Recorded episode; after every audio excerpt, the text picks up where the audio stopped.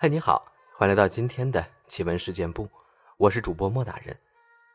本节目内容纯属虚构，故事效果不足为信，也请各位朋友千万不要模仿。咱们书接上文，他在那个房子中拿走了长命锁，带到了女儿身上。屋中的老头却说：“既然我们成了干亲，今儿个就别走了。”这村子不太平，一到夜里有很多胡子野狗，你们就留下来住一宿吧。这深更半夜的，秀芝也害怕走夜道，再出什么危险了。她虽然觉着这老两口也很怪，甚至整个村子都透着股怪异，但毕竟是李姑让过来的，料想这老两口也不是坏人，于是就应了下来。推门进去一看，老两口却不见了，喊了几声也没有人回应。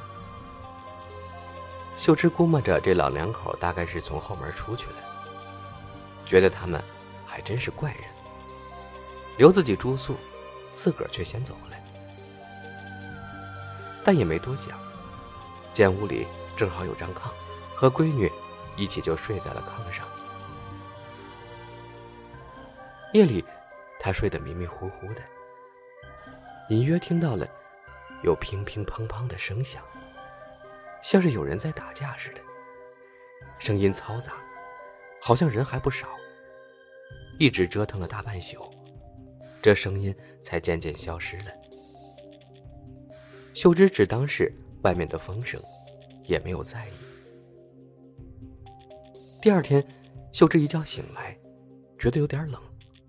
风有点大，吹得他凉飕飕的。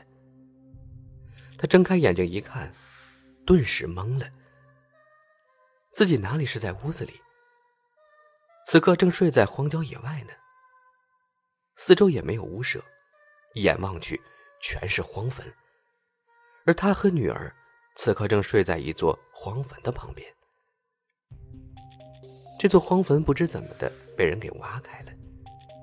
里面的两顿棺材也被人给破坏了，尸骨七零八落的散落在外面，瞧着着实吓人。秀芝被吓得头皮发麻，拉着女儿撒腿就跑。女儿一边跑，还一边咯咯的笑，脸上诡异的神情让秀芝不禁打了个寒战。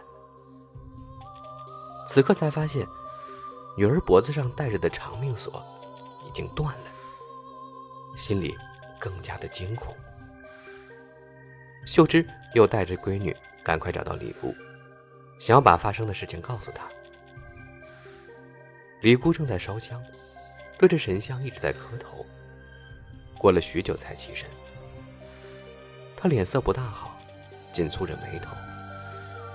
秀芝刚想要说话，李姑却摆了摆手，说事情。他已经知道了。李姑说：“老杨头已经给他托过梦了，把事情都告诉了自己。那老杨头，就是秀芝昨天看到的那个老头。”李姑说：“他不是人，而是鬼。”秀芝早就觉得那两口子古怪，但现在听李姑说出来，还是大吃了一惊。问李姑到底是怎么回事？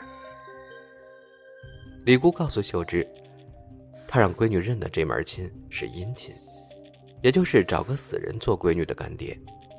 因为阳间的东西已经压不住闺女身上的邪祟了，只好找个阴间的呀。怕秀芝害怕不敢去，所以才没有提前告诉她。却没成想，最后还是没能压住，就连老杨头都栽了跟头。说到这儿，李姑脸上竟然露出了一丝畏惧。她说：“老杨头可是那个鬼村的族长，无论生前死后，在村子里都有很大的威望，是可以喊动村中所有鬼民的。没想到，就这样还是没能打过，还被人给挖了坟，抛了尸了。”秀芝听说那是鬼村，这才明白。为什么村子处处透着诡异来？他惊出了一身冷汗，后怕不已。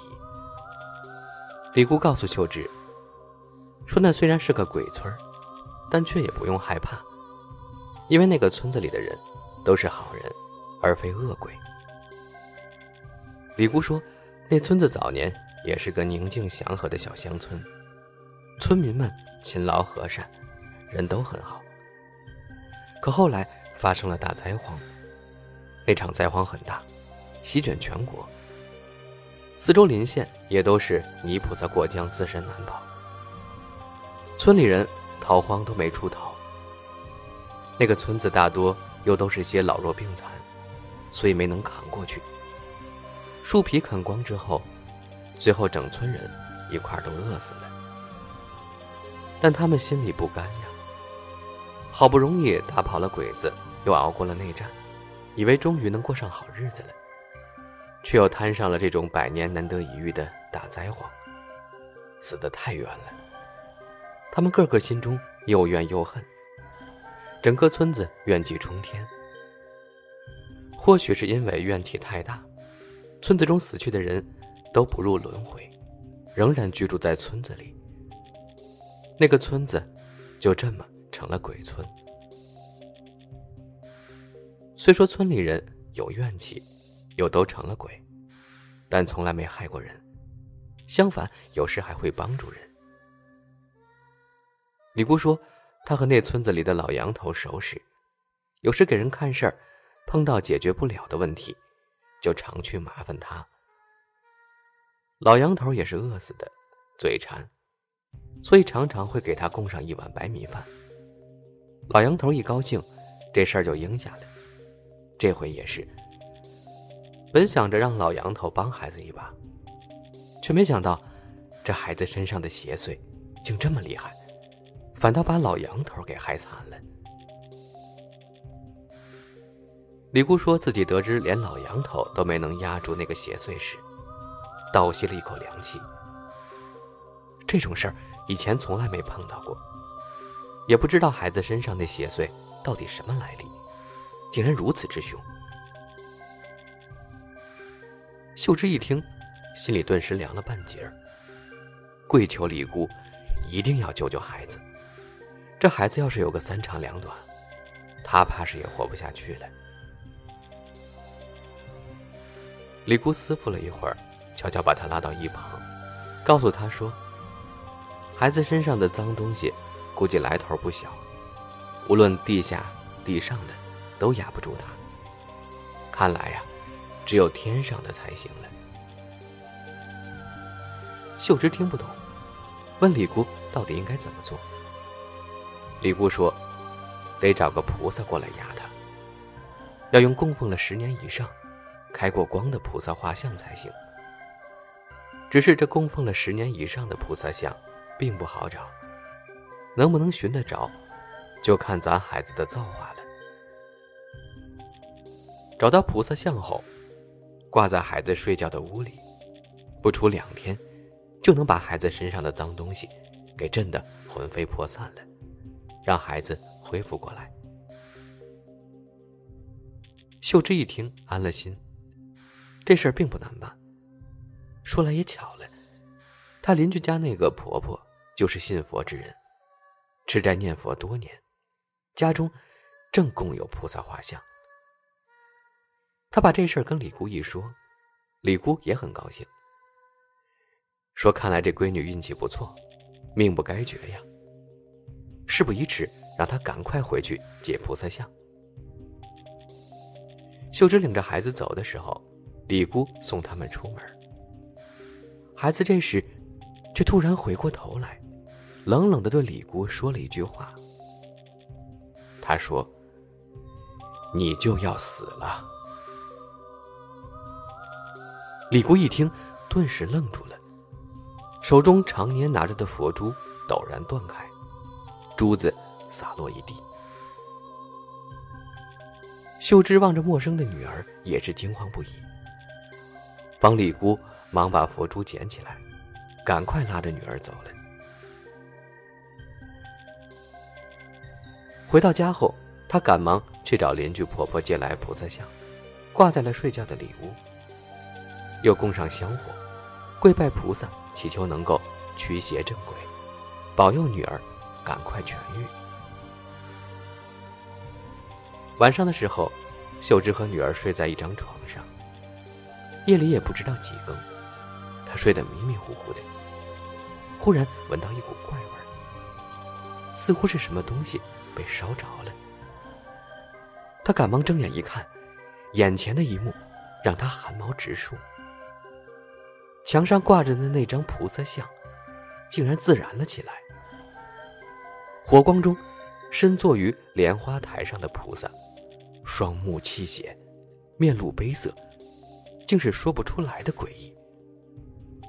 而女儿此刻正站在床边，望着墙上已被烧得面目全非的菩萨像，咯咯咯的直笑，嘴中还低声念着什么。大晚上的，夜深人静，万籁俱寂，女儿的声音依稀可闻，似乎是在念一首童谣。蜀号出头年，九州降大难，遍地枯骨堆，井里尸满田。只听鬼哭坟，不见神仙脸。女儿稚嫩的声音，让人听着却有种说不出的寒意。秀芝是又惊又怕，不想女儿身上的鬼东西，竟然连菩萨都不怕。那谁还能镇得住她？他心急如焚，把女儿反锁在家中，自个儿又去找李姑，想问问李姑还有没有什么办法。等走到李姑家，天已经大亮了。李姑家门前站了许多人，像是发生了什么事情。秀芝上前询问，一个围观村民的话。让秀芝大惊失色。李姑死了，早上的时候被人发现吊死在房梁上，而且这李姑死的很蹊跷，脚下没有垫脚的工具，就像是被人给拉到房梁上吊死的一样。他知道，这是那邪祟在报复呀，报复李姑多管闲事儿。这下不仅女儿没能救下来，反倒把李姑也给害了。唉，他心中愧疚，又惦记着女儿的安危，一时间心乱如麻，跌跌撞撞的跑了出去，一边哭一边往回走，哭哭啼啼的，也没怎么看道。走着走着，忽然与个人撞了个满怀。抬头一看，只见是个老道士。这个道士他也认识，是附近一座荒山小庙中的道士。之前经常下山给人做法事。过去村子里有过几回白事，请过这道士。秀芝一寻思，道士不就是降妖除魔的吗？给人消灾去难。绝处逢生啊！秀芝一把拉住了他，跪下就给他磕了几个头，请求老道士帮帮自己。老道士很随和，把他拉起来问出了什么事儿。秀芝就把自己女儿中邪的事儿从头到尾讲了出来。当老道士听到连菩萨都压不住那邪祟时，倒吸了一口凉气。说这邪祟凶成这样，看来确实非同小可。我要亲自去会会他。欲知后事如何，且听下集分解。